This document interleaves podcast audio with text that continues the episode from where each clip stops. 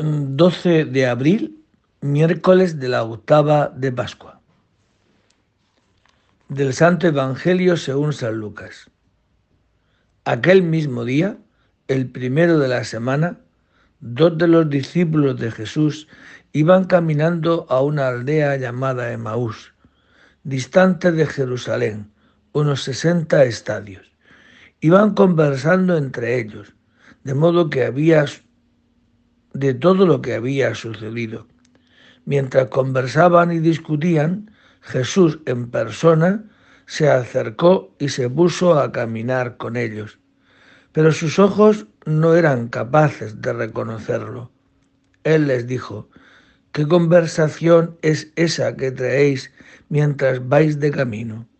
Ellos se detuvieron con aire entristecido, y uno de ellos, que se llamaba Cleofás, le respondió, ¿eres tú el único forastero en Jerusalén que no sabe lo que ha pasado allí estos días?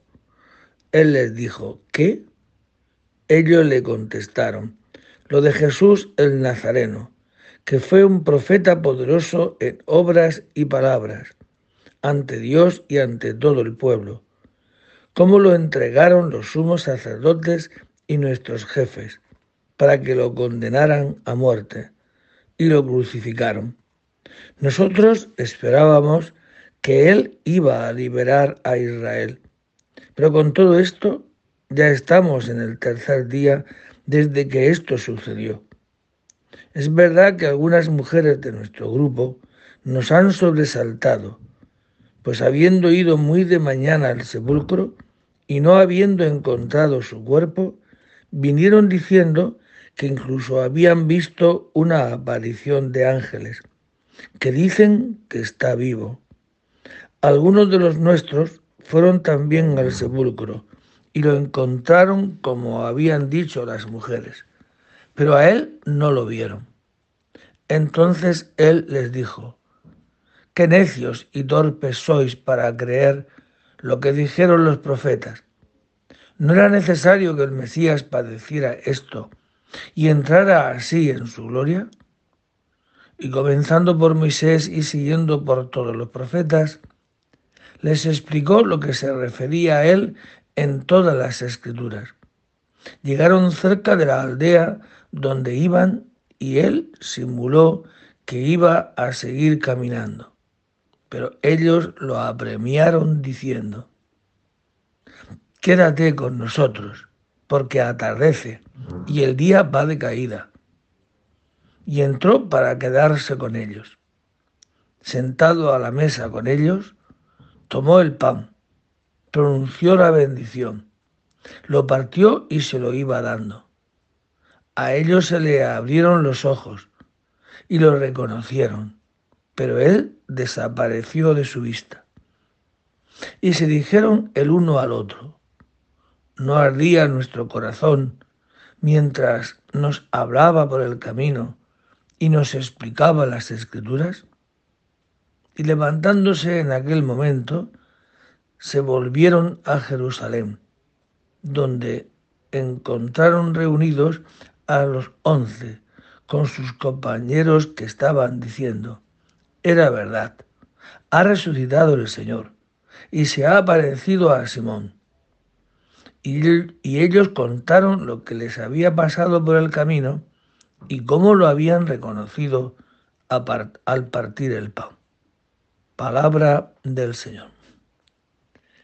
Bien, pues estos días estamos constatando, viendo, escuchando, proclamando las distintas maneras como Jesucristo se da a conocer que está vivo, que no está muerto, que está resucitado.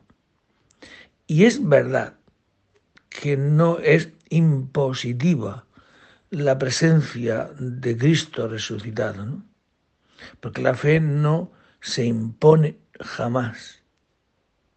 Jesucristo se presenta y se presenta en las distintas ocasiones donde están todos los que le han acompañado desde Galilea a Jerusalén. Porque no fue a todo el mundo, sino concretamente a estos que digo. Y hoy se nos da a entender que estos dos discípulos, desencantados, desilusionados, era ya el tercer día y estaban pues huyendo de Jerusalén, diciendo, bueno, con nuestra vida, mientras que hemos seguido a Jesús, nos ilusionaba, nos llenaba de esperanza que este sería el Mesías. Pero mira, ya llevamos tres días y aquí no da señales de que esté vivo.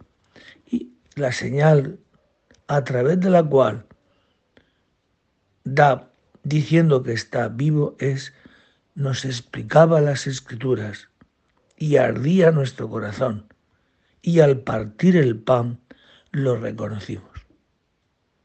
Esto es la presencia de Cristo entonces y hoy.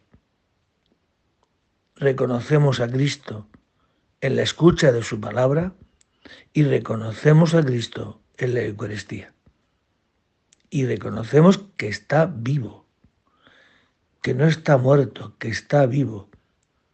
Y esto, el que tiene este encuentro con Cristo resucitado, como dice al final, contaron lo que les había pasado por el camino y cómo lo habían reconocido al partir el pan. Siempre este encuentro con Cristo va inmediatamente detrás el anuncio de Cristo, la evangelización, anunciar a Cristo.